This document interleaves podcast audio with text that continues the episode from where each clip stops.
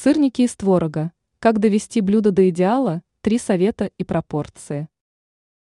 Бесконечно можно смотреть на три вещи. Как течет вода, как горит огонь и как люди пытаются найти идеальный рецепт сырников. Но его в принципе не существует.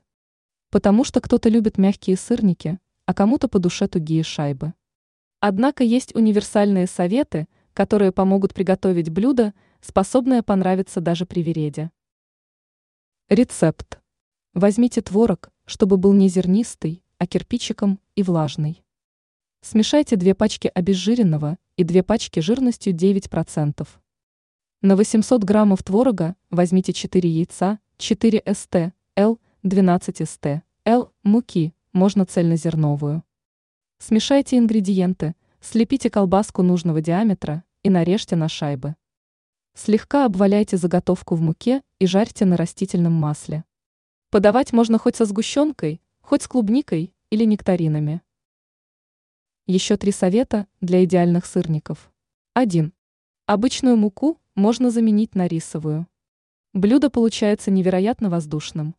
2. В некоторых рецептах рекомендуется добавлять в сырники манку. Ее можно заменить на кокосовая мука. С ней блюдо получается еще сытнее. 3.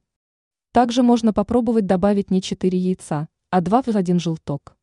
Так блюдо получается нежнее, чем с четырьмя целыми яйцами. Белок можно не выбрасывать, а использовать для чего-нибудь другого, например, испечь меренговый рулет, но для него нужно собрать хотя бы 5 белков. Ранее тут новости рассказывали о том, что приготовить из замороженной вишни зимой.